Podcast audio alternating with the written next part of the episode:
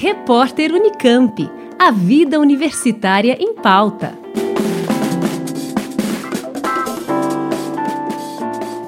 Cientistas do Instituto de Química de São Carlos, da USP, identificaram um método de investigação clínica com potencial para prever a gravidade da infecção por Covid-19 nos pacientes a partir da análise do plasma sanguíneo foram analisadas amostras de plasma sanguíneo de 110 pacientes com sintomas gripais que passaram em 2020 pelo Hospital da Universidade Federal de São Paulo, a Unifesp.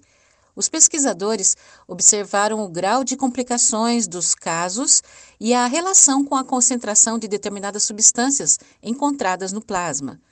Para o pesquisador Vinícius Ferreira, os resultados contribuem para o desenvolvimento de protocolo clínico para evitar que o paciente chegue a um nível crítico da doença, uma importante ferramenta de triagem no atendimento dos infectados. Foi um, um, uma descoberta bastante interessante essa que nós tivemos de poder né, prever a gravidade do, do, da doença né, nos pacientes, assim no momento, bem no momento né, que eles chegaram para ser analisados, né, para descobrir se eles tinham ou não Covid. Então isso, num, num cenário ideal, né, poderia ser utilizado no hospital, por exemplo, para descobrir se aquele paciente que ele está com começo de falta de ar, se ele tem uma maior ou menor probabilidade de desenvolver o COVID grave e, por exemplo, vir a ser entubado.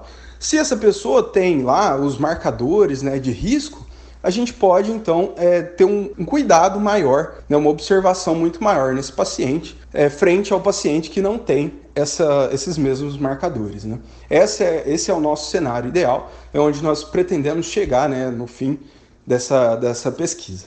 Nos próximos passos da pesquisa, os cientistas planejam ampliar o número de amostras de plasma sanguíneo a serem avaliadas e incluir novos grupos no estudo, como de vacinados que contraem Covid-19, por exemplo. Outra meta é englobar informações sobre gênero e idade nas estatísticas. O trabalho teve financiamento da FAPESP, CNPq e CAPES. Eleide Bergamo, Rádio Nesp FM. Repórter Unicamp. A vida universitária em pauta.